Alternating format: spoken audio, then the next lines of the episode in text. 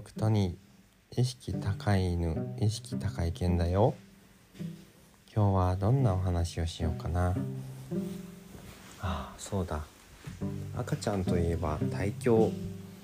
胎教は胎児に教育と書いて胎教だけど胎教ってあるよね。胎教って結構音楽を聴かせるっていうのが多いと思うんだ。それで音楽って赤ちゃんにいいっていうよね。きっとリラックスしたり想像力が増えたりとっても効果がある。そんな気がするよね。それでねテトラちゃんはすごいんだ。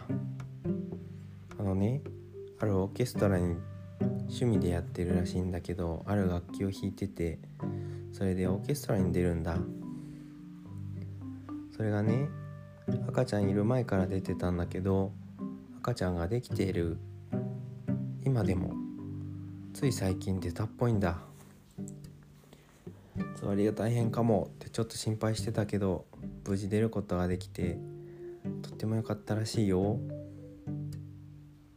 そのオーケストラはね結構かっこいいんだアレンジが。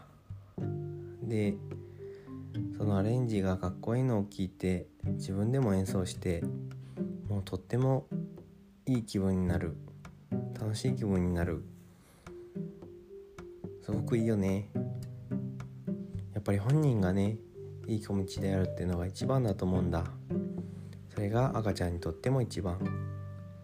しかもね胎教ってさ生の音楽とかじゃないからもうなかなかね生の音楽は難しいからそれをこうね弾いてるすごいそばで聴けるなんて最高に幸せだよね。きっと佐藤も真っ青になるぐらい感受性豊かな感性豊かな赤ちゃんになるんじゃないかな。トニーとしても楽しみだよ。おやすみ。